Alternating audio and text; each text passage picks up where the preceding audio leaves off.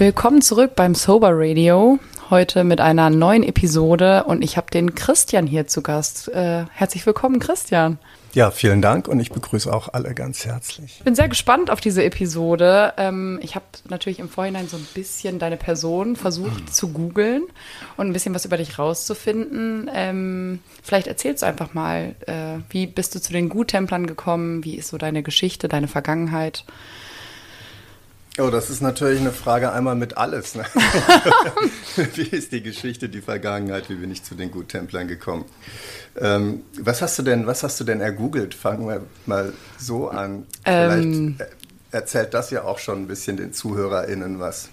Mm, ich glaube, ich habe gar nicht so viel erfahren. Ich habe natürlich deine Homepage gefunden, auch ein bisschen was zu deiner Kunst. Ja. Ähm, aber so zu deiner Geschichte, was, äh, ja, deine Vergangenheit, dazu habe ich gar nichts gefunden. Ja, das ist gut. Das ist, das ist, deshalb gut, weil die soll natürlich auch im Netz gar nicht so ähm, vorkommen, weil die, wenn es um meine Kunst geht, einfach nichts zur Sache tut. Ne? Ja, Und was du gefunden natürlich. hast, ist meine, meine Kunst. Also ich bin Künstler, ich bin Maler.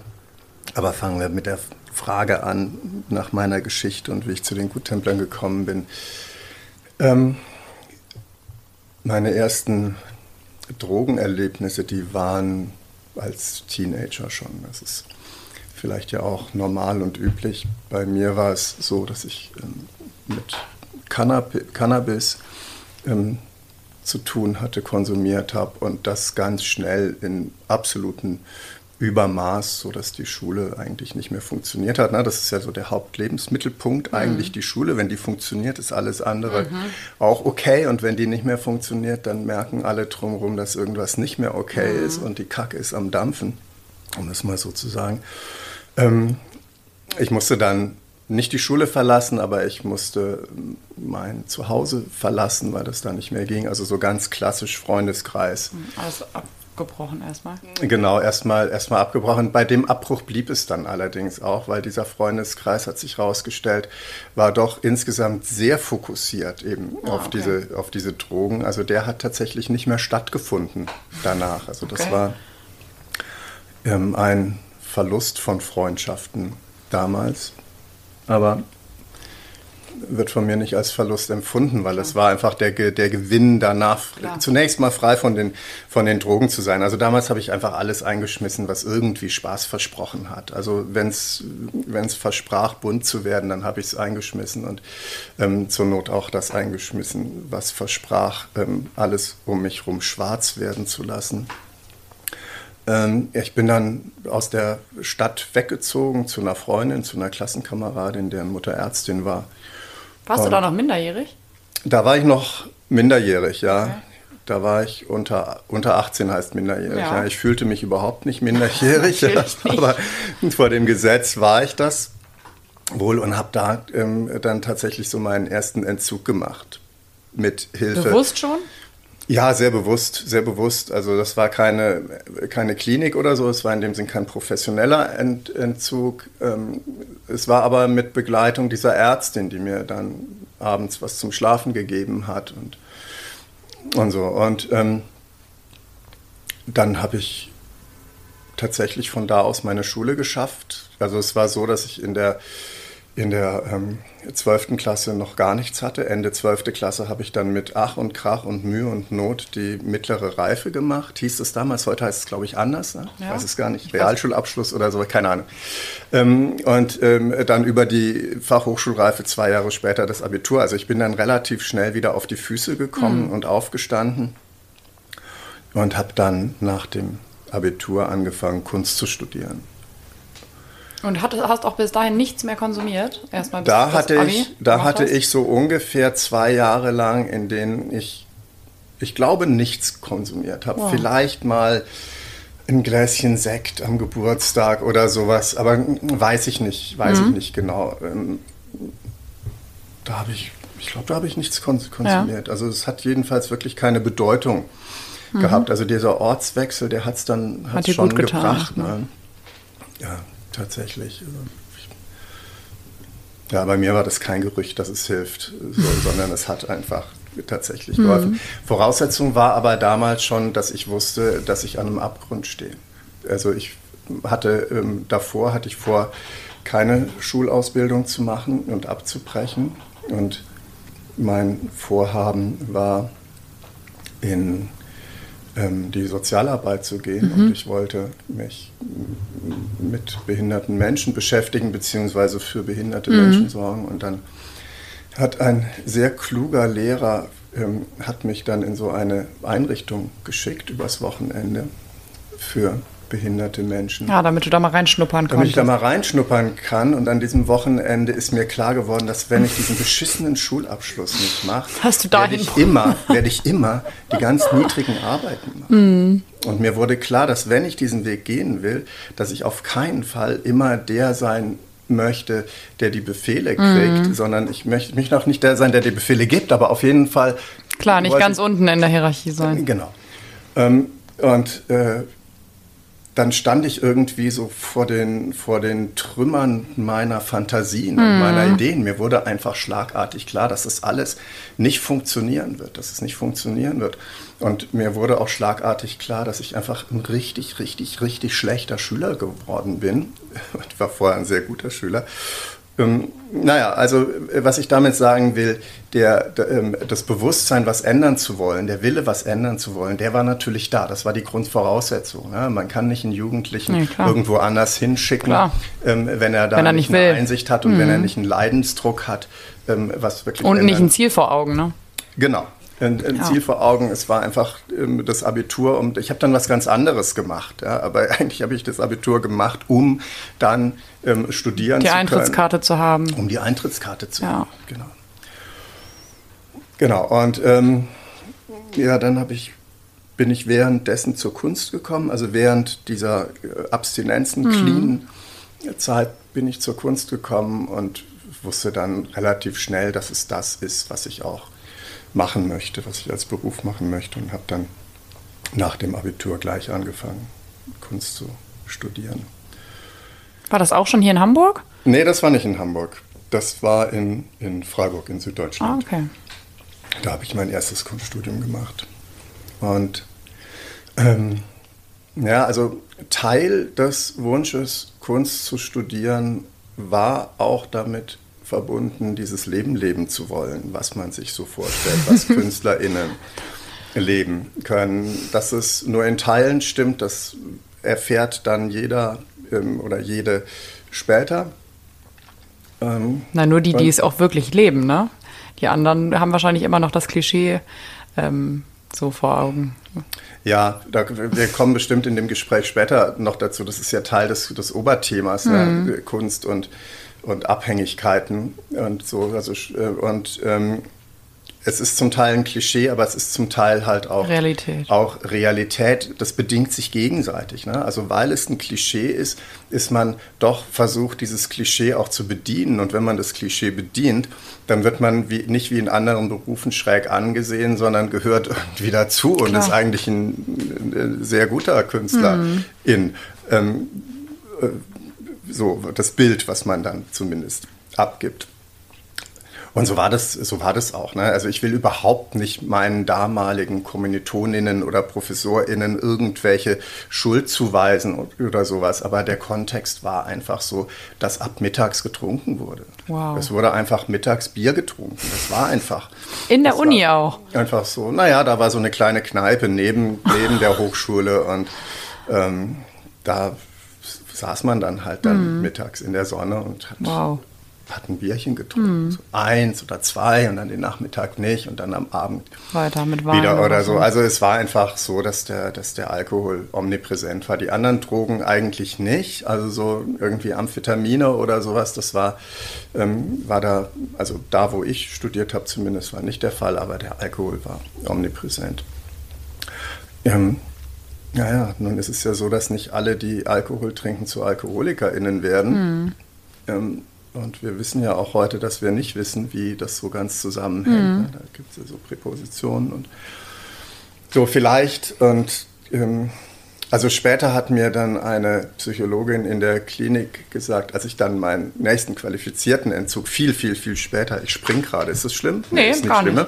Nein, nein. Ähm, gemacht ich kann dir noch folgen. Die, die, ja, ähm, die hat dann gesagt, äh, wissen Sie, mit genug Alkohol kriegt man jeden zum Alkoholiker. Mhm. Aber mit diesem, was so als normales Trinken ähm, angesehen wird, ist es nicht klar, wer Alkoholikerin hm. wird und wer eben. Wer ist eben nicht. Wer, wer nicht, so, man weiß es nicht. Ich gehörte auf jeden Fall zu denen, die da Hängen im Nachhinein keine Chance hatten.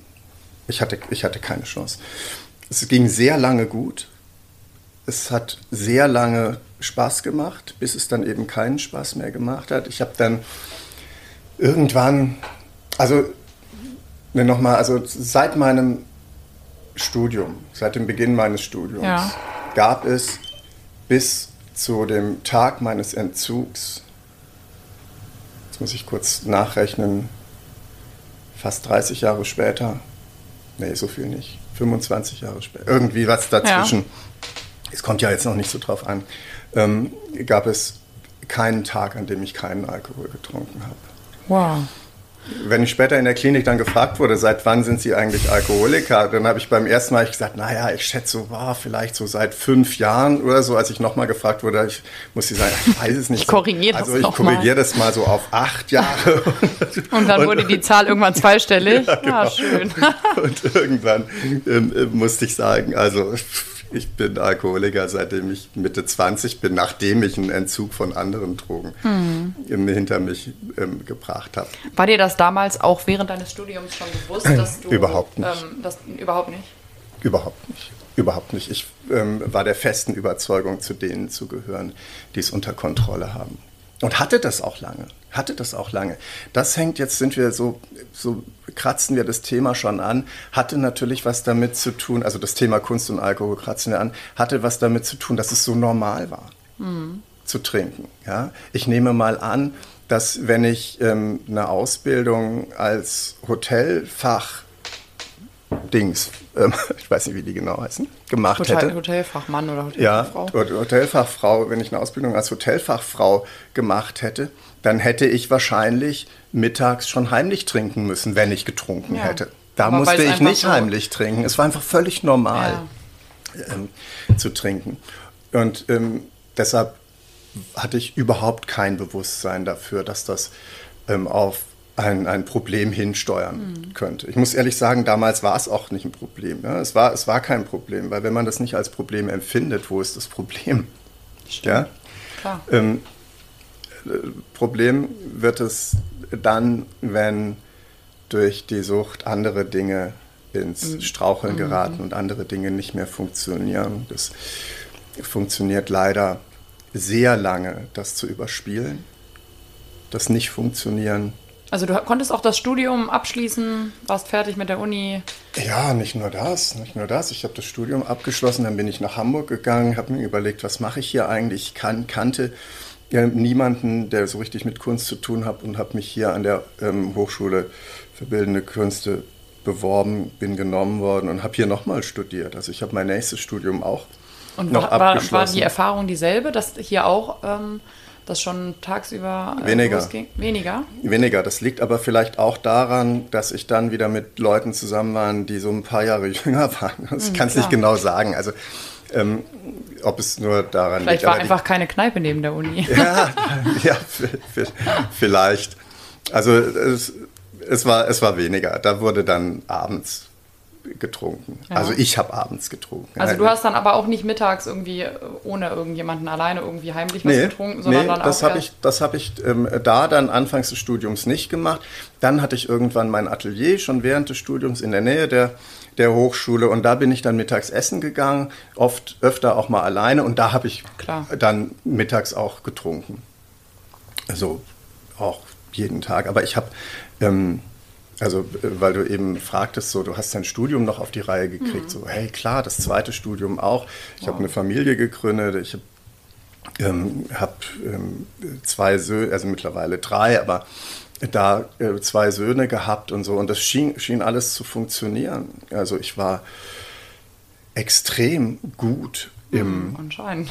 Äh, darin eine, eine, eine Fassade, eine glänzende, glitzernde Fassade aufrechtzuerhalten. Das hat hervorragend funktioniert.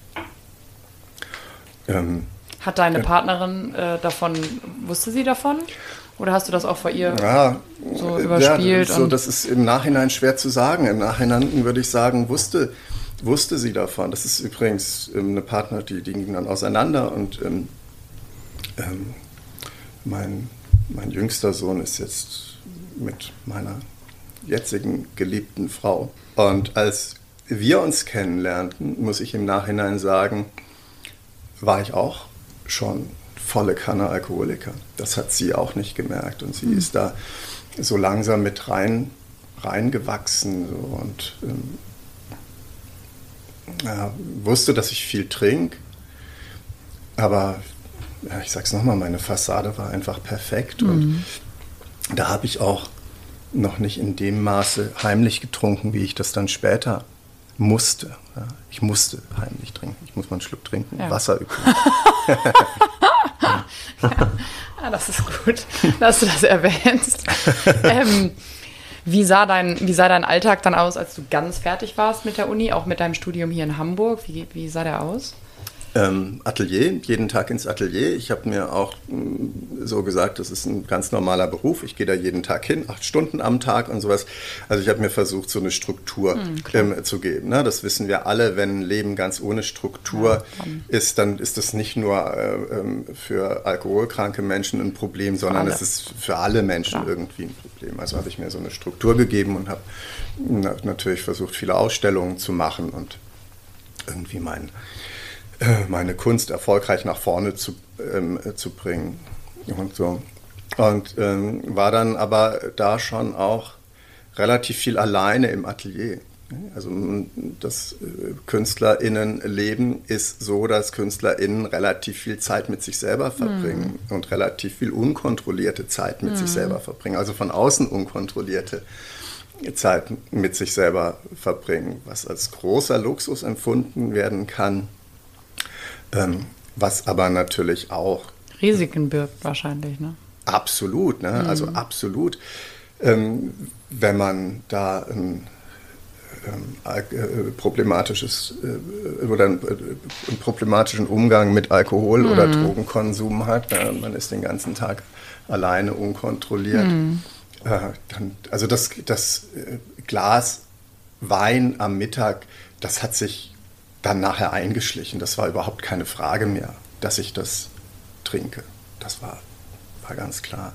Wir sind jetzt ja immer noch in der, in der Zeit, in der ich äh, studiert habe. Und, ach nee, du hast gefragt danach. Danach ging es aber weiter in einem anderen Atelier. Ja.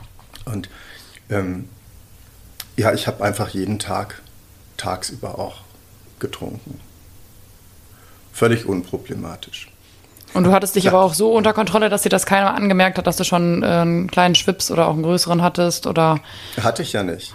Hatte ich ja nicht. Also ich du warst ja, ganz. Ich habe hab ja nachher, ich habe nachher, ich habe nachher Spiegel getrunken. Wow. Als wenn du, wenn du einen, einen bestimmten Pegel brauchst. Ähm, also wir springen gerade vom Thema zu Thema, aber das macht vielleicht auch nichts, Nein, oder? Du hast doch deinen Fragezettel schon zur Seite gelegt, sehe ich, und wir lassen das Gespräch fließen. Ja, ja, das ist aber am besten. ähm, also wenn man äh, Pegeltrinker in ist, dann ist man ja, wenn man den Pegel, den man braucht, hat, nicht beschwipst. Fühlt sich so nicht an. Also ich bin auch mit meinem Pegel Auto gefahren. Ich brauchte. Was, weißt du ungefähr, was du, was du so an Promille hattest oder wie viel du getrunken hast, um deinen täglichen Pegel zu haben? Was war das so? Ja, das wurde immer mehr. Es mhm. wurde immer mehr. Also wenn ich das jetzt sage, dann sind wir kurz vor dem Knall. Ähm, da war ich so auf. Naja, jetzt hören Leute zu, die das noch nicht wissen. Aber gut, sei es drum. Ähm, da war ich so auf ähm, zwei Flaschen Wein tagsüber auf jeden Fall. Und wenn ich dann betrunken war, war es deutlich mehr. Also ich brauchte am Ende, musste ich auch morgens Alkohol trinken. Da war jetzt eben, war ich noch bei dem Gläschen Wein am Mittag, mhm. was normal äh, war und ähm, was dann auch mal zwei oder drei, ich sage jetzt immer noch Gläschen wurden. Ne? Mhm. ähm, am Ende war es so, dass ich einfach morgens mit einem, mit einem Tremor aufgewacht bin. Ich habe einfach gezählt, ich konnte nichts mehr machen, ohne Alkohol zu trinken. Und da hat dann auch ein ganz massives Versteckspiel angefangen. Ich glaube, dass fast alle SpiegeltrinkerInnen heimlich trinken. Also ich glaube sowieso, dass fast alle AlkoholikerInnen heimlich trinken. Es gibt dann noch so eine, es gibt ja auch so, so, so, so, so, ähm, so Happy Alks, ne? Also so, sage ich mal, ne? Die, die da so, so eine, ähm, so mit kokettieren und sowas. Ähm, irgendwann fangen die auch, auch die an, mehr zu trinken, als sie nach außen ähm, zeigen. Ich habe ähm, bis auf das Glas abends fast komplett heimlich getrunken. Am Ende. Dann. Mit Ende meine ich die letzten Jahre. Und ab wann hattest du selber das Gefühl, dass dir die ganze Situation entgleitet? Ganz spät. Ganz spät ganz, ist? Ganz spät. Eigentlich einen Zentimeter vor der Wand, an die ich ähm, gekracht bin, aber ich bin, es ist, ist ein Airbag aufgegangen. Also ich bin nicht an dieser Wand zerschellt der, der Airbag waren ähm, meine Frau und meine Familie, ne? die das, ähm, wie soll ich sagen, die, die das aufgefangen haben, ist Quatsch, die, ähm, die mich aufgefangen haben und also die einfach ganz ganz Großes geleistet haben. So, ich merke auch, das geht dann so ans Eingemachte, ne? wenn ich darüber, glaube ich natürlich, äh, darüber rede, dann das ist, das fällt auch, fällt auch nicht so leicht. Nee, es, aber ähm, wahrscheinlich ist ihm ja mit, ich, mit, viel Verständnis und auch Unterstützung äh, ja, genau, entgegengekommen. Beides, beides. Und dieses mit dem Verständnis ist halt wirklich eine Riesenproblematik, weil dieses Verständnis aufzubringen als jemand, der in dieser Sucht nicht steckt, das mhm. ist ähm, nahezu unmöglich. Hm, ja, nahezu unmöglich. Ich habe auch meiner Frau dann ähm, versucht zu erklären und halte das auch, versucht es auch heute noch aufrecht zu erhalten, dass ich eigentlich nie wirklich gelogen habe.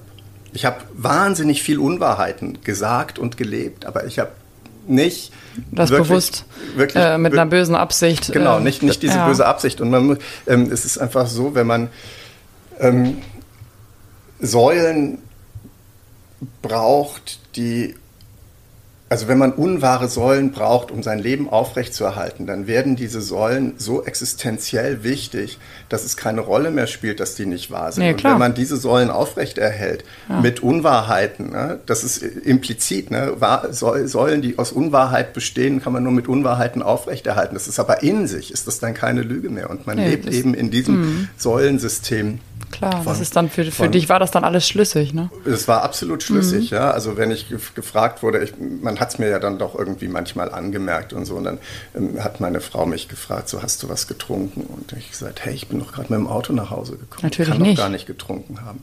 Hätte ich getrunken, hätte ich doch nicht Auto fahren Klar. können. Was glaubst du? Mhm.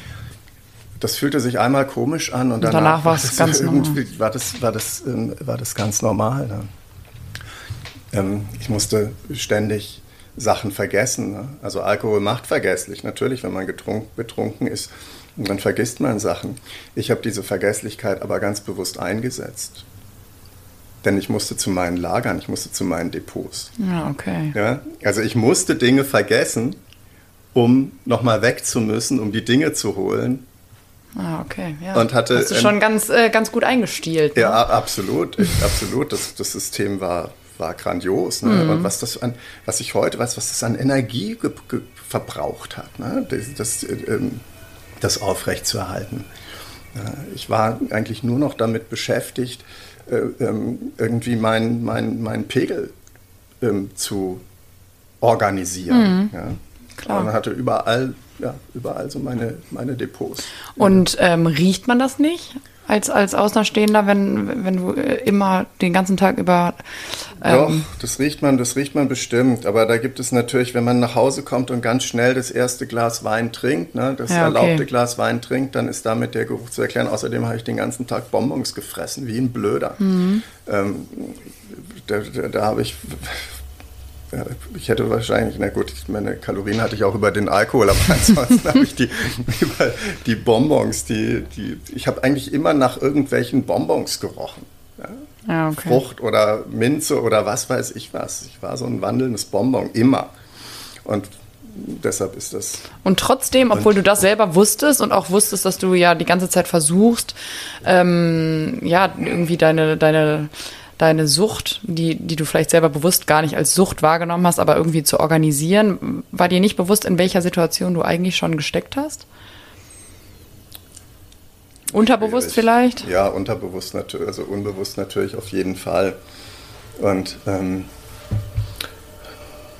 ich, ich kann die Frage, ich weiß es nicht. Ich weiß es nicht. Also ich kann die Frage beantworten, aber ich kann sie nur mit einem Ich weiß es nicht beantworten. Im Nachhinein ähm, muss ich sagen, ich muss es gewusst haben. Ich muss es gewusst haben. Ich wusste, dass, dass es irgendwann knallt. Doch, das wusste ich. Ich hatte nicht so ein, es ist, ähm, es war so, dass ich, ich hatte nicht so ein Problembewusstsein. Ich wusste aber, ich steuere auf einen riesengroßen Knall zu. Und hatte aber das Gefühl, der kommt, ich lasse ihn kommen und wenn der du kommt, eh dann, dann kann ich, dann, dann, dann knallt's halt so, dann knallt's und ähm, ich war auch so fatalistisch unterwegs. Ne? Ich hatte auch ähm, vor allem, wenn ich dann den Pegel überschritten habe. Ne? Ich habe ja nicht immer brav den Pegel gehalten, sondern ich habe ja auf den Pegel dann auch mhm. noch mich betrunken und so. Ähm, da hatte ich auch absolut selbstzerstörerische und allgemein zerstörerische ähm, Tendenzen. Ne? Ich war bereit, immer wieder bereit, alles kaputt zu machen. Alles kaputt zu machen. Und ähm, wie sah das aus? Ja, das weiß ich gar nicht, ob ich das im Detail so. Das, das war sehr, sehr unschön natürlich. Ne? Also ähm, Streit, Streit angefangen, unschönen Streit, unnötigen Streit. Also ja, nicht, okay. nicht sachlichen Streit, sondern ja, ähm, ja und ich habe ich hab meiner Frau allen Grund gegeben, allen Grund gegeben, mit mir nicht mehr leben zu wollen. Ja. Und ähm, dass sie das ähm, oder dass wir das dank ihr überstanden mhm. haben. Sie ja, trotzdem bei dir geblieben ist. Sie ist trotzdem wirklich, sie ist trotzdem bei mir geblieben. Man muss da wirklich, wirklich sagen, so, sie hat mich trotzdem irgendwie noch geliebt. Ne? Normalerweise liebt man, weil der andere so ist, wie, weil, mhm. wie er ist. Und sie hat mich aus irgendeinem Grund trotzdem noch lieben können. Wenigstens so ein bisschen, so viel, dass sie mich nicht verlassen mhm. hat. Und niemand hätte es ihr auch nur im Ansatz. Also gut, man kann sowieso niemanden verübeln, wenn er jemanden verlässt, so. Mhm. Aber ähm, ich glaube, ähm, jeder hätte dafür Verständnis gehabt. Und ich habe tüchtig dafür gesorgt, dass, ähm, dass dieses Verständnis auch aufgebracht werden konnte durch mein Verhalten. So, das meine ich mit, mit ähm, zerstörerisch. Mhm. Und ähm, Habt ihr mal darüber geredet, ähm, ja. wann sie selber gedacht hat, ähm, dass, dass ihr da nicht mehr rauskommt oder dass du da nicht mehr alleine rauskommst? Wann das so das erste Mal bei ihr war? Hm. Ja, es war anders. Ähm, sie dachte, dass sie dachte, dass sie wusste, mit mir stimmt was nicht. Ähm, sie dachte, dass ich krank bin. Sie dachte, dass ich einen Hirntumor Tumor habe oder sowas. Also sie war auf eine Art ähm, eine klassische Co-Alkoholikerin. Mhm. Ja, sie ist da mit reingewachsen. Also sie hat mich kennengelernt, ich habe viel getrunken und sowas. Aber diese letzte Eskalation, die hat sie sozusagen mitgemacht. Sie hat jetzt nicht aktiv unterstützt. Ne? Sie war nicht eine Co-Alkoholikerin, die ihrem ähm, ähm, Mann die Flaschen heimlich weggeräumt haben oder so. Aber sie hat sie ist da mit reingewachsen, so wie ich da reingewachsen mhm. bin, ist sie auch mit reingewachsen. Von außen war dieses Spiel schon lang, schon längst durchschaubar. Ja, also auch meine Strategien, die waren schon längst durchschaubar, aber nicht für sie. Nicht für sie. Ja, weil wahrscheinlich, da, weil sie zu tief selbst drin gesteckt genau, hat. Genau, weil sie da mit reingewachsen ist. Und äh, das kommt nicht von heute auf morgen, sowas. Und so ist es dann auch ähm, übrigens, äh, äh, ähm, so hat es geknallt dann, so ist das Ganze ähm, ich, wenn ich sage rausgekommen, dann klingt das wieder so, als es ist irgendwie eine falsche Formulierung. Ähm, so ist das Ganze implodiert. Das ganze mhm. System ist implodiert, indem andere Menschen ähm, gesehen haben, was da passiert und sie darauf angesprochen haben und ihr gesagt haben, was Sache ist. Und in welcher Not du eigentlich steckst. Ja, ich glaube, die anderen Menschen haben eher ihr gesagt, in welcher Not sie, sie selbst. Ja, aber das waren die anderen Menschen, waren Menschen, denen völlig, völlig zu Recht meine Frau näher ist als ja, klar. ich. Ähm, und ähm, obwohl ich ihnen nah bin, aber sie ist ihnen näher. Ja. Das liegt in der Natur der, dieser Sache. Und ähm, ich glaube, sie haben ihr gesagt, klar gemacht, in welcher Not sie ist und haben ihr, ihr auch den Grund für diese Not gesagt. Und sie hat es nicht geglaubt. Wow. Sie hat es nicht geglaubt. Ähm, und hat dann mit mir gesprochen, so in, eigentlich noch so, so, sag mal, kann es, kann es eigentlich sein und so. Und das war der Moment, da habe ich ähm, alle Viere von mir gestreckt und die weiße Fahne gehisst und mit der weißen Fahne gewedelt, geschwenkt und habe einfach absolut komplett kapituliert. Wow. So da ähm, war ich irgendwie ganz, ganz, ganz, ganz unten. Da war ich winzig, winzig klein. Ähm, aber es war der, der, der Beginn des, mhm. des wieder, wieder, wieder, Wiedererlebens. Ne? Klar, ne? Das war wie klar. Phönix aus der Asche. Ähm, so, und ähm, da hat sie was ganz groß Artiges ähm, gemacht. Sie hat nämlich sowas gesagt, ich kann es nicht wörtlich haben, aber sie hat gesagt, du hast ein Problem, wir haben ein Problem und wir kommen da gemeinsam ja. wieder raus. Toll. So, sie hat auch nicht stark. gesagt, pass auf mal, du hast ein Problem. Und sieh mal zu, mal, krieg genau. das mal in, äh, in den Griff, so, und dann melde dich wieder und dann sehen wir mal weiter. Mhm. Wo, was auch völlig okay gewesen ja, wäre. Natürlich. Ne? Klar. Aber äh, zu sagen, wir haben hier ein Problem, du bist die Ursache, aber es ist unser Problem mhm. und das kriegen wir gemeinsam hin. Das ist toll, richtig ähm, stark. Das ist ganz groß, mhm. ganz große ähm, Leistung und hat es mir natürlich ähm, wahnsinnig leicht gemacht. Nein, das war es mir nicht. Es war nicht wahnsinnig leicht. Das stimmt, das muss ich jetzt zurücknehmen. Aber es hat mir wahnsinnig leicht gemacht, diese Entscheidung zu treffen. Und zu ja, weil du auch ja, wusstest, das dass sie, das ist erstens, es lohnt sich, ähm, ne, weil sie da ist und du hast auch jemanden, der einfach an deiner Seite ist, genau. für den sich lohnt äh, zu kämpfen. Und und diesen schweren Weg zu gehen. Ja, genau. Das ist jetzt übrigens so eine Falle, ne? wenn jetzt hier Leute mit so ein bisschen eigener Erfahrung und äh, vielleicht angelesener Erfahrung so, du kannst niemals für jemand anderen ähm, nee, äh, trocken werden oder so. Das, das wird nicht funktionieren. Nee. Das tust du immer für dich selber. Aber ähm, wenn ich so leben möchte, wie ich lebe, nämlich mit meiner Frau und meiner Familie, dann ist die Grundvoraussetzung Klar, dafür, dass ich nüchtern bin. Klar. Also tue ich es für mich, indem ich es auch für die anderen. Das ist ein Wechsel, es ist ein ja, Wechsel, Wechselspiel. Ähm, aber, so, und was, was ist dann passiert? Ähm, dann musste ich weiter trinken, ne, erstmal. Also ich war einfach so, so hoch gepegelt, dass ich nicht aufhören durfte, also vom vom, vom Arzt aus her. Und dann ähm, hat zunächst meine Frau in der Entzugsklinik angerufen, in der also Station, der psychiatrischen Station, der entzogen wird, angerufen. Und die haben natürlich gesagt, der, der Typ muss selber anrufen. Ne? Also wir, so, ja, das, ist, ist, einfach üblich so. Und dann habe ich da, ich da angerufen und hatte dann einen Termin und ähm, und dann hast du einen stationären Entzug gemacht? Ich habe einen stationären Entzug gemacht, drei Wochen qualifizierten Entzug. Und jetzt sind wir bei der Anfangsfrage. Guck mal, diese eine Frage. Ne? das ist doch gefühlt riesen, nur zwei Minuten her. riesen, riesen, riesen, riesen geschlenkerte Kurve gemacht. Ähm, jetzt sind wir nämlich da, wie ich zu den Guttemplern gekommen okay. bin.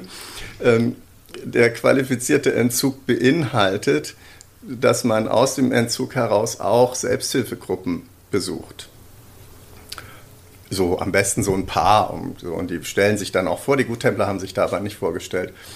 Ähm, und ich habe das irgendwie ganz bauernschlau gemacht und habe mir geguckt, wo sind die denn eigentlich, diese Selbsthilfegruppen? Und die Selbsthilfegruppe der Guttempler ist genau in der Mitte des Weges von meinem Atelier und unserer Wohnung. Hm. So, Und da fahre ich jeden Tag dran vorbei, sowieso. Und dann dachte ich, naja, gut, das ist wahnsinnig bequem. auf dem Weg. Ein bisschen, genau, ein bisschen später ist mir dann klar geworden, dass das eine total super Voraussetzung mhm. ist, weil Selbsthilfe funktioniert. Ähm, das ist ja nicht, nicht, nicht eine Bedarfsmedikation, mhm. ne, sondern die funktioniert, wenn man da immer kontinuierlich Klar. hingeht. Und das ist natürlich um, um Längen einfacher, wenn Wenn's es irgendwie in Fußnähe ist Klar. oder, oder ne, wenn man da zumindest Sowieso nicht, nicht eine Stunde Anreise genau. hat und so. Von daher war das ähm, aus Bequemlichkeit auch inhaltlich eigentlich eine ganz gute Entscheidung. Und dann kommt das Entscheidende, dass ich ähm, mich in dieser Gruppe zunächst wahnsinnig gut aufgehoben gefühlt habe und jetzt ähm, mich als Teil dieser Gruppe befinde. Ne? Das ist ja dann auch nochmal so, eine, so, eine, so, eine, so, ein, so ein Schritt, wenn man, erst ist man willkommen und dann wird man Teil. Das braucht einfach eine Weile bis. Ja. So, also ganz, ganz persönlich. Ne? Das kann jeder immer sofort Klar. Teil sein, aber so, so das persönliche Empfinden. Bis man richtig angekommen ist. Und genau. Wann, wann war dein, wann war dein äh, Entzug? Am 15. September 2015. Wow, okay. Um 8 Uhr morgens habe ich den. Also hast du ja gerade vor ein paar Tagen quasi, vor zwei Wochen oder so. Ähm, genau, sechs Jahre. Mh, ja. Wow. ja, es ist erstaunlich, ne? Das ist dieses Datum, das habe ich präsent wie wie mein Geburtstag oder so. Dein zweiter Geburtstag, Geburtstag muss vielleicht. Ich, muss ich, noch, muss ich noch, ja genau, muss ich noch eher überlegen, wie alt ich bin, wobei das vielleicht auch was mit Verdrängung zu tun hat, weiß ich nicht so. Genau, aber so dieses, dieses Datum habe ich irgendwie präsent, weil es einfach ein, ein, ein, ja, ein, große Bedeutung ein, hat. Ein Meilenstein mhm. so in meinem Leben ist. Ne? Und ähm, es ist ja, es ist ja jetzt, halt wollte ich gerade sagen, seitdem ist alles gut. Das ist natürlich Quatsch. Ne? Also ähm, das, es gibt natürlich Höhen und Tiefen und so weiter. Aber die Höhen und Tiefen kann ich ja, kann ich ganz anders, kann ich ganz anders wahrnehmen und ganz anders zulassen. Und außerdem spielen sie auf einem anderen Niveau, einem anderen Gesamtniveau insges ja. insgesamt. Klar. Aber hattest, hattest du am Anfang nach dem Entzug in den ersten Zeiten noch stark damit zu kämpfen, dass du Suchtdruck hattest oder irgendwie? Total. Ja? Total. Ich gehöre zu denen, die mit brutalstem Suchtdruck rumgelaufen sind, ein Jahr lang. Permanenter. Also so, so hat es mich, so habe ich es noch in Erinnerung und ich weiß, so habe ich das auch kommuniziert jeden Montagabend in der Selbsthilfegruppe. Ich bin diesen Suchtdruck nicht losgeworden und ich brauchte so ganz viel Vertrauen in das, was die anderen mir sagen, nämlich dass die mir sagen, hab besser. Geduld und es wird besser. Und ich dachte, Leute, das habt ihr mir vor einem Monat schon gesagt. Das habt ihr mir vor sechs Monaten schon gesagt. Hier Krass. tut sich gar nichts. Ich laufe durch Edeka, Aldi, Lidl, was weiß ich was, ne, um jetzt hier nicht irgendwie eine Marke nach ja. vorne zu ähm, und es zieht dich nur bringt. in das. Und ich sehe nur diesen scheiß Alk. Also ich weiß, ich weiß noch eine Situation, das war, ähm, wie heißt das, ähm, NBT, Nachtbelastungstest im Entzug. Ne? Ähm, also im qualifizierten Entzug. Nachtbelastungstest, da geht man eine Nacht nach Hause, um mal noch, um mal wieder so das echte Leben zu schnuppern da ja. draußen. So. Autofahren darf man nicht, wenn man da im Entzug ist. Könnte ja sein, dass man noch medikamentiert Klar. ist. So war ich nicht mehr, aber trotzdem, ich hatte da kein Auto und bin mit der Bahn gefahren. Und auf dem Weg nach Hause rief mich meine Frau an und sagte, pass auf, ich mache ich mach hier ähm, Risotto mit Shrimps oder so ähm, kannst du noch Safran mitbringen? Oh, ist alles klar. Safran bringe ich mit und gehe in unseren Laden da, ähm, den ich eigentlich kenne. Und ganz ehrlich, ich habe vorher noch nie Safran gekauft. Bedeutet, ich muss den Safran suchen. Und erstmal durch alle Regale. Genau. Ich Schön. musste also durch diesen gesamten Laden durch auf der Suche nach Safran. Und ich habe nur Alkohol gefunden. Der stand. Und da wurde mir erst klar, ähm, auch, dass der wirklich überall rumsteht. Ne? Es war jetzt ja, wie bedrohlich das ist, klar. Spargel steht der, steht der ähm, Riesling ähm, neben dem und so ich weiter. Weiß. Steht im ganzen Laden. Mhm. So. Und ähm, dieses Erlebnis, dass Alkohol mich permanent anfällt. Ne? Mhm. Und, dieses, und dir zuwinkt, komm rüber. Zuwinkt, mal freundlich, wirklich alle mhm. Tricks hat dieses Monster drauf. Mhm. Ne? Von hinten, von vorne und, und, ähm, und, und, und sanft und laut und sowas. Dieses, dieses Gefühl, damit bin ich ein Jahr lang rumgelaufen oder sowas. Wie hast du das geschafft, einfach wirklich durchzuhalten und egal äh, inwieweit der Alkohol dir zugewunken hat, dich angesprungen hat? Du warst ja wahrscheinlich auch, ich stelle mir das total schwierig vor, wenn du zurück in deinen Alltag gekommen bist ähm, und zurück in deinem Atelier, was ja. du selbst gerade beschrieben hast, als eine Situation, wo, wo man auch viel erstens alleine ist und zweitens auch ein Stück weit in der Luft hängt, wenn ich es mal so sagen kann. Ja, klar. Ähm, und auch vielleicht in, in, einem kreativen Loch sitzt. Wie hast du das geschafft, nicht wieder in deine alten Muster zu verfallen? Ja, mit wechselnden Strategien. Ja, also ähm, äh, man muss keine Strategien durchhalten, wenn der äh, ähm, Erfolg einem nachher recht gibt. Ne? Also ich hatte erst die Strategie, oder na, ich weiß gar nicht die Reihenfolge. Eine der Strategien waren, dass ich ja gar nicht mehr trinken will. Also selbstbestimmt. Ne? Wenn mhm. mir jemand sagt, du darfst was nicht, du musst, dann entwickle ich einen Trotz, der seinesgleichen sucht mhm. und wehre mich dagegen. Und diesen Trotz, den entwickle ich auch durchaus mir selbst gegenüber. Mhm. Das heißt, wenn ich mir was verbiete, dann mache ich es erst recht. Also habe ich mir gesagt, ich will ja gar nicht, ich will ja gar nicht mehr trinken. Dann habe ich aber irgendwann gemerkt, Moment, du belügst dich ja die ganze Zeit.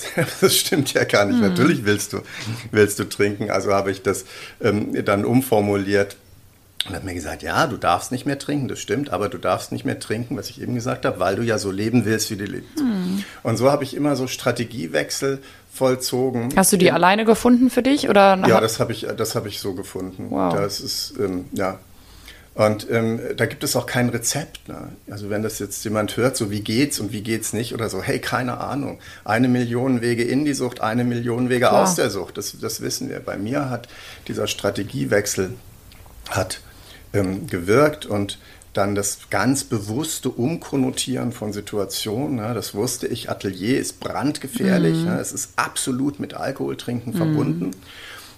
Das musste einfach ähm, neu, neu konnotiert werden. Ne? Das musste eine neue Bedeutung kriegen. Ähm, ich habe dann wahnsinnig viel Wasser getrunken.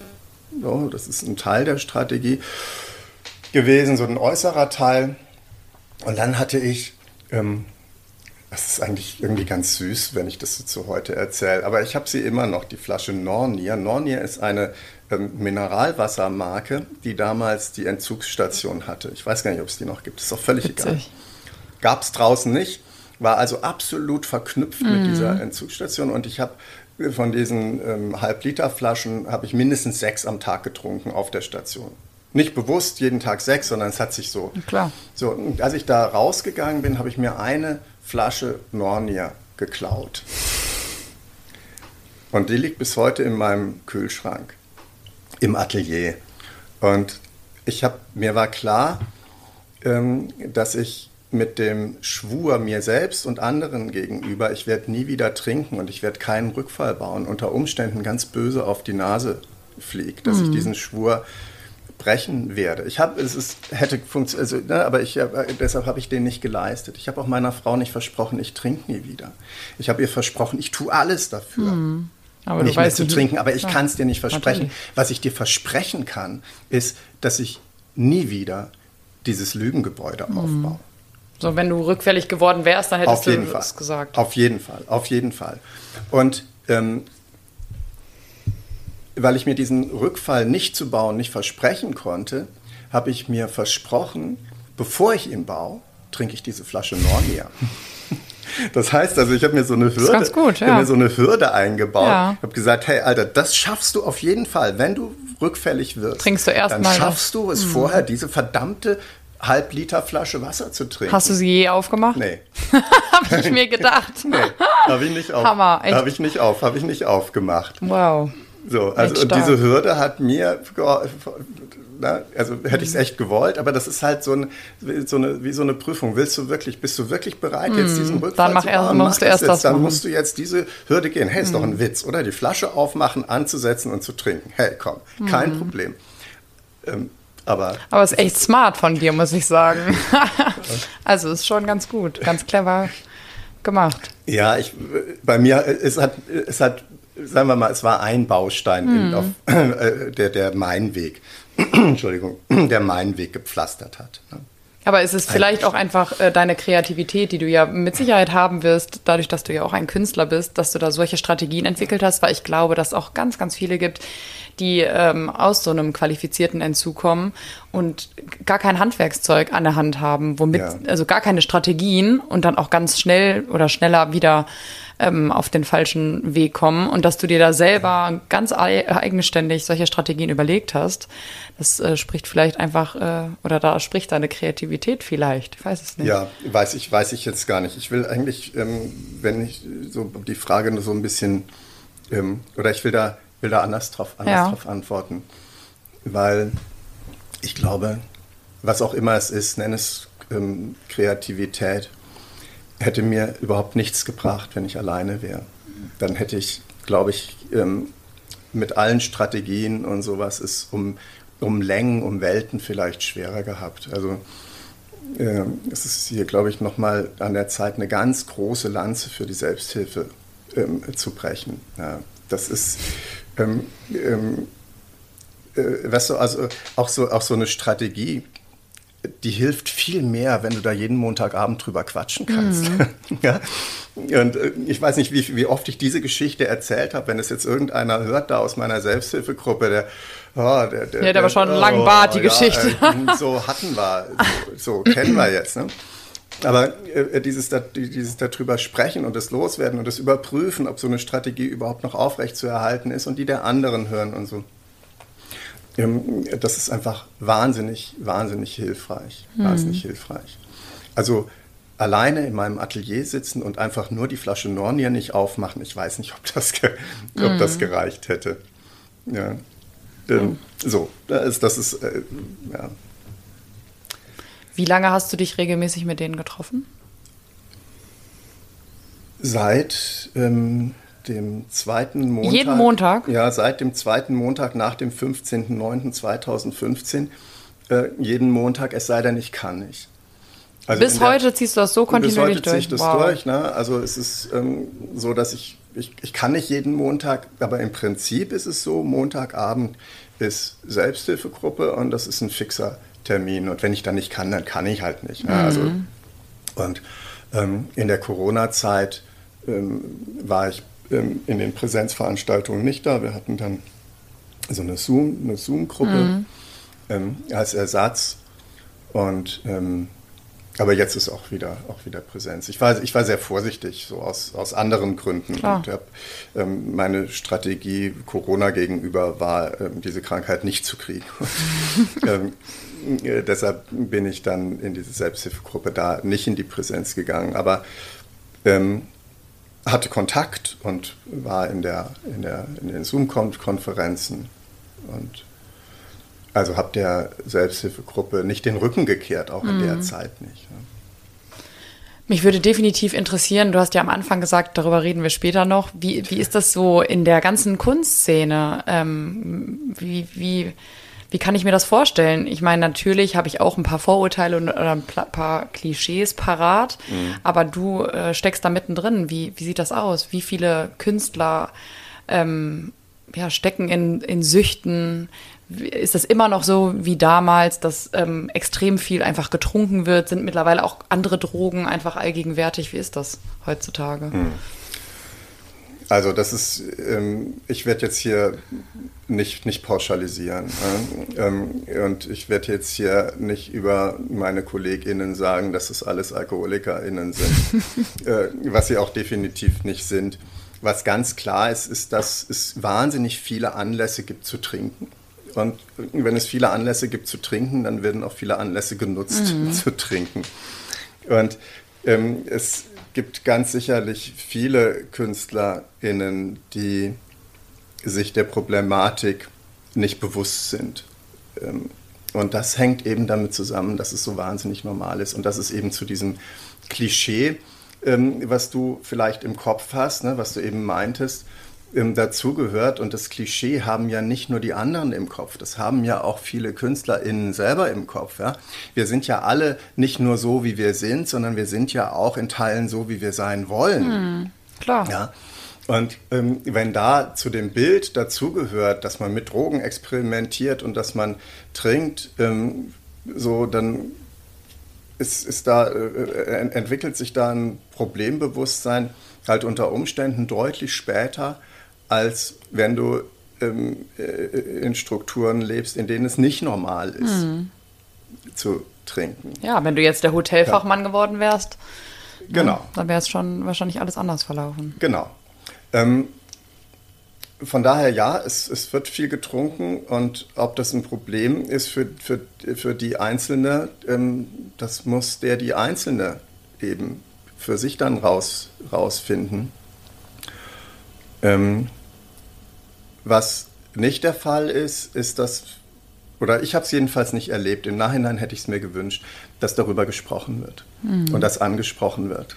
Ja ich frage mich manchmal, und das, wenn jetzt hier jemand zuhört, Leute, das ist überhaupt nicht im Ansatz auch nur der leiseste Vorwurf, aber ich frage mich manchmal, ihr habt das doch gesehen, ihr, wusst, ihr wusstet es doch, ihr wusstet doch, ihr habt doch mitgekriegt, dass ich schon angetrunken oder betrunken mhm. auf die mhm. Vernissagen komme und da mir dann nochmal fünf Wein rein, rein donner. Ähm, so, so, warum. Warum gucken mich, alle weg? Äh, ich weiß, warum hat mich niemand, warum hat mich niemand angesprochen? Das klingt jetzt doch wie ein Vorwurf, aber es ist nicht als Vorwurf gemeint, sondern es ist eine, eine Frage. rhetorische Frage. Nee, es ist eine echte Frage, nicht nur rhetorisch, die ich mir auch selber die ich ja. mir auch selber stelle. Und ich stelle an mir selber fest, dass es wahnsinnig schwer ist, das zu tun. Und ich muss mir das wirklich ähm, vornehmen und ich mache es auch oft immer noch nicht.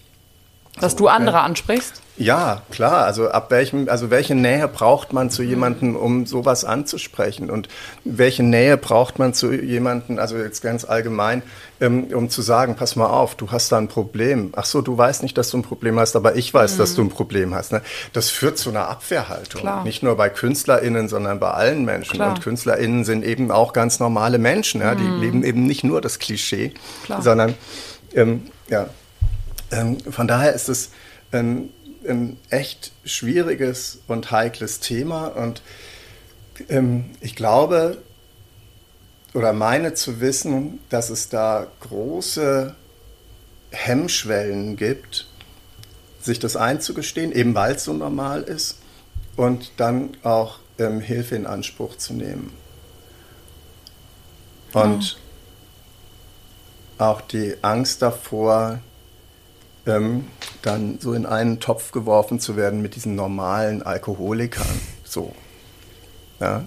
Ich möchte das jetzt nicht so despektierlich auf, aussprechen, wie ich vermute, ähm, dass es manchmal empfunden, nee, empfunden wird. Ne? Dieses so, ja klar, ich trinke zu viel, so, aber hey, ich bin Künstlerin. So.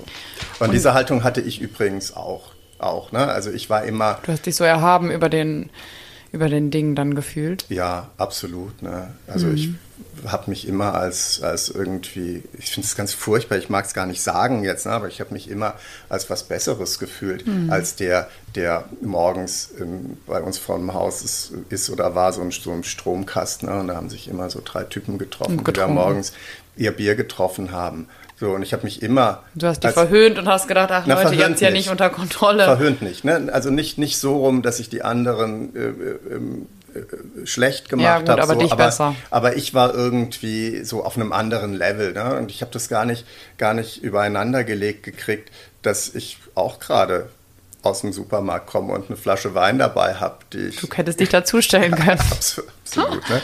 ähm, so, und da so in einen Topf geworfen zu werden da, und dann so aus diesen höheren Sphären rauskatapultiert zu werden, hm, das ist, ist glaube ich, oder das habe ich selber erfahren, das ist nicht so, nicht so einfach. Und wenn es dann eben noch so akzeptiert ist in der Gesellschaft, also in der, in der, in der Szene, dann macht es das nicht nur nicht einfacher, sondern mhm. vielleicht umso, umso schwerer. Und deshalb glaube ich, dass da viele Problematiken bei, in, bei KünstlerInnen schwelen, die einfach noch nicht so raus explodiert ähm, sind. Ähm, es gibt aber noch eine Kehrseite oh. des Ganzen. Ja, bin gespannt. Die Kehrseite ist, man darf als Künstler saufen, man darf als Künstlerin abhängig sein, man darf als Künstlerin ähm, Drogen nehmen, man darf als Künstlerin aber auch sagen, Leute, ich hatte oder ich habe ein Problem damit, man darf das aussprechen und man darf dann auch sagen, und ich habe aufgehört damit. Dann wird man erstmal ein bisschen schief angeguckt. Also ich habe Fragen gekriegt, so was, echt, ähm, das ist ja irgendwie ganz toll, aber sag mal, wie willst du das machen in Zukunft auf Vernissagen? Mm. Hey, keine Ahnung. Ich muss es ich für muss mich, ich muss es für mich neu besetzen, diese mm. Situation. Ich weiß noch nicht, wie ich es schaffe, aber ich werde es ich schaffen. Ähm, Aber dafür kann man dann eben auch ähm, seit, äh, Respekt und Schulterklopfen mhm. sich abholen und das funktioniert. Du wirst nicht auf einmal ausgeschlossen. Du wirst überhaupt nicht, überhaupt ja. gar nicht, überhaupt gar nicht. Das ist einfach absolut in Ordnung und das ist ein riesen Vorteil. Ja, klar. Ja, also ich als Künstler konnte in, in, in, in, der, in der Szene, konnte ich das einfach sozusagen rausschreien. Ich habe das allen erzählt. Ich, hab, also ich bin nicht mit einem Megafon über die, über die Mönckebergstraße gelaufen, aber ich habe es allen erzählt. Und das hat ähm, auch, auch dazu geführt, dass ich wahnsinnig, also dass ich mir so einen Schutzraum geschaffen habe. Weil wer mich einigermaßen mag, der hätte mir nichts mehr zu trinken gegeben Klar. ab dem Moment und hätte schon gar nicht mit mir zusammengetrunken Ach, und hätte ja, und hätte mich ab dann darauf angesprochen. Mhm. So, und, ja, klar, also, ne? Das hat mir also einen Schutzraum ähm, geschaffen und, ähm, und zwar komplett ohne irgendeinen Gesichtsverlust. Also es ist wirklich auch eine Chance, ja, die dieses KünstlerInnen-Dasein hat. Mhm. Ähm, und wenn ich mir vorstelle, wie das in anderen Berufen ist, also nehmen wir mal an, ich bin irgendwie ähm, Hirnchirurg ja, oder sowas. Hier ne? braucht man nicht drüber reden. Ja, und ich habe vor drei Jahren irgendwie einen Kunstfehler fabriziert mhm. und dann sage ich so, Leute, ich bin Alkoholiker. Und dann kommt jemand äh, und, und sagt, aha, und da vor drei Jahren, als du mhm. mir da irgendwie die Synapse so und so mhm. aus Versehen nee, zerstört hast, da wie viel was war da nochmal so genau? Ja, ja. dann, dann, hast du, dann hast du ein Problem. Oder als, als Richter oder, so, oder sowas, ne? dann ist es nicht so einfach. Als Busfahrer. Als Busfahrer solltest du einen mhm. Unfall gebaut haben. Mhm. Ja? Ähm, oder so. Und ähm, ich kann da, kann mich hinstellen und ja, weil du auch nur für dich selbst verantwortlich warst in dem Moment. Ne? Alles, was du äh, sonst ruiniert hättest, wäre ja dein, dein persönliches Glück ja. bzw. dein Leid gewesen. Aber du hast ja nicht, weil du ja eigenständig für dich gearbeitet hast, nicht andere damit reingezogen, außer deine Familie. Aber nicht im ja, beruflichen stimmt, Kontext. Das, das, stimmt, aber ich glaube, das ist nicht der Punkt. Ich glaube, der Punkt ist diese Akzeptanz.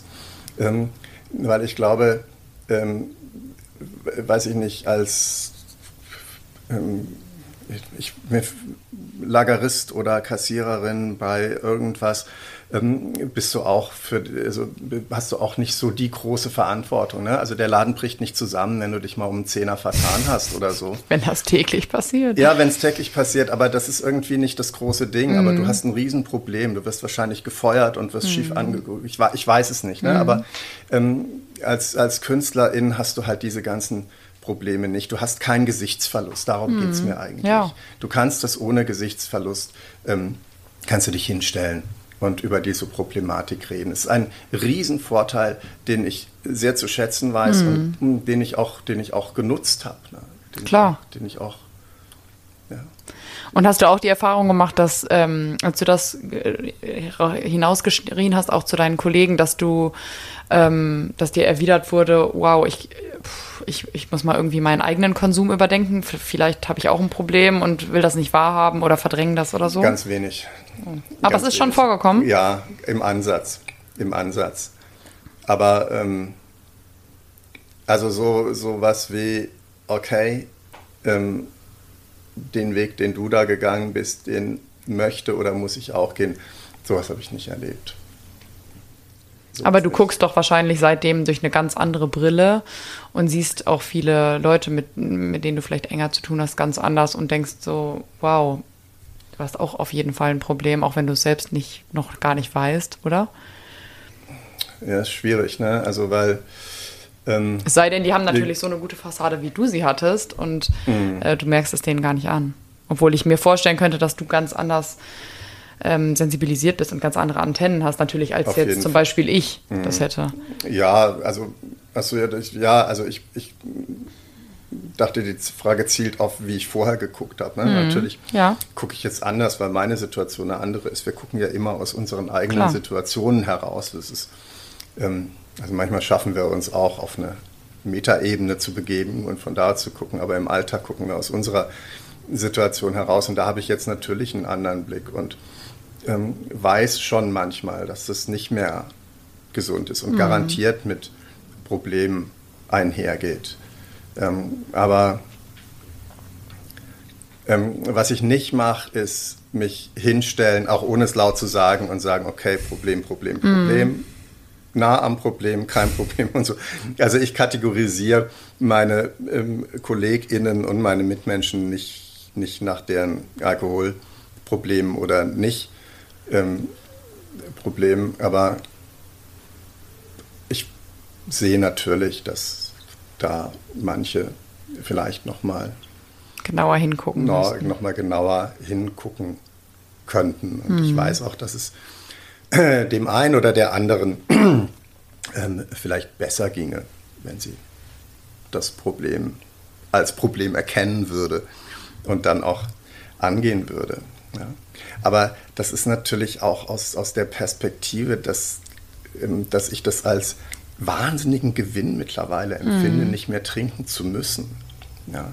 Also es, und das ist jetzt im Moment, glaube ich, keine Strategie. Ich habe vorher von den wechselnden Strategien geredet, sondern es ist im Moment ist es ein tiefes Empfinden. Ähm, überhaupt nicht mehr, ich darf nicht mehr trinken, sondern ich muss nicht mehr trinken. Mm. Ich muss nicht mehr trinken manchmal kommt es natürlich. Ne? Ich gucke irgendeinen Film oder irgendeine Situation, die noch, noch nicht ähm, wieder und wieder erlebt wurde ohne Alkohol im Urlaub oder sowas. Ne? Mhm. Ne? Und dann fällt mich das an, dann fällt mich das an. Und dann denke ich, Mensch, so ein Glas Wein, das wäre doch irgendwie. Und dann, aber noch nicht mal im nächsten Moment, sondern gleichzeitig ist mir dann auch klar, so was will ich denn mit einem Glas Wein? Ja, was soll ich denn mit einem Glas Wein? Also darum geht es doch überhaupt nicht, um das eine Glas Wein. Und dann bin ich so froh, dass, dieses, dass ich dieses eine Glas Wein, was garantiert das nächste ähm, äh, äh beinhalten würde und das übernächste, mhm. so, dass ich das nicht trinken, dass ich das nicht trinken muss und dass ich mich nicht mehr darum kümmern muss, um meinen Pegel und dass ich Dinge einfach machen kann. Mhm. Und dass wenn ich Mist baue, ich weiß, warum ich den Mist, dass ich den Mist gebaut habe und ich kann mich auch ganz anders, jetzt sind wir wieder weg von der Kunst, aber ich kann mich ganz anders am nächsten Tag Tag entschuldigen, wenn ich mich zu entschuldigen habe und sowas. Ne? Ähm, und das sehe ich natürlich dann, wenn ich mit Leuten äh, zusammen bin und denke, ja, das könntet ihr auch haben, mhm. so, wenn ihr ein Problembewusstsein entwickeln. Ja, das sehen die natürlich würdet. alle gar nicht, ne? Die ja, anderen. Ja, das hat aber jetzt wiederum eigentlich nichts, jetzt sind wir wieder weg von Ist der, nicht schlimm. Ich, äh, von der, ich glaube, man kann, man kann äh, dem Gespräch gut folgen, würde ich denken. Ja, ja, und dieses, äh, vielleicht noch zum Abschluss, ich nehme an, wir sind jetzt beim Abschluss, ne? Ähm, ähm, äh, äh, Drogen und Alkohol und Kunst ähm, ist ja vielleicht deshalb interessant, weil es da mit diesen Klischees behaftet ist und weil es da so offensichtlich ist. Aber ja nicht, weil KünstlerInnen irgendwie andere, schlechtere, bessere Menschen sind oder sowas. Die rennen mit genau den, wir rennen mhm. mit genau denselben Problemen rum wie alle anderen auch. Und Alkohol ist einfach ein massiver Problemverstärker und eben kein Problemlöser, ja. So. Und das gilt, gilt, gilt für alle Menschen. Und bei KünstlerInnen wird es halt unter Umständen der Alkoholkonsum so sichtbar, weil er so ähm, dazu so zu gehören scheint und, und weil er halt eben in dieses Klischee passt und in dieses Bild passt, mhm. was man ähm, von KünstlerInnen hat und was KünstlerInnen eben auch von Außen, sich selber ja. haben. Ne? Also so ein Hedonismus oder sowas. Ne? Das Hedonismus, was mit, mit Drogen und Alkohol zu tun haben muss, ist halt falsch. Ja. Ja, vielleicht lassen wir das einfach so stehen und nehmen das als Abschluss. Ähm, obwohl ich sagen muss, ich hätte noch eine ganze Menge Fragen. Ich fand es super interessant, mich mit dir zu unterhalten. Vielen Dank äh, auch für dein Vertrauen und deine Offenheit. Ähm, es hat mich auf jeden Fall gefreut, dich hier zu haben äh, und deine Geschichte zu hören. Und ähm, ja, ich glaube, damit beenden wir die Episode. Wenn es noch irgendwas Wichtiges gibt, würden wir das noch in die Show Notes schreiben. Da könnt ihr nochmal nachlesen. Und ansonsten verweise ich auch nochmal auf die ganzen anderen interessanten Episoden, die schon online sind. Da lohnt es sich auch auf jeden Fall immer nochmal reinzuhören. Und dann sehen wir uns beim nächsten Mal. Danke, Christian. Vielen Dank für die Einladung. Tschüss. Tschüss.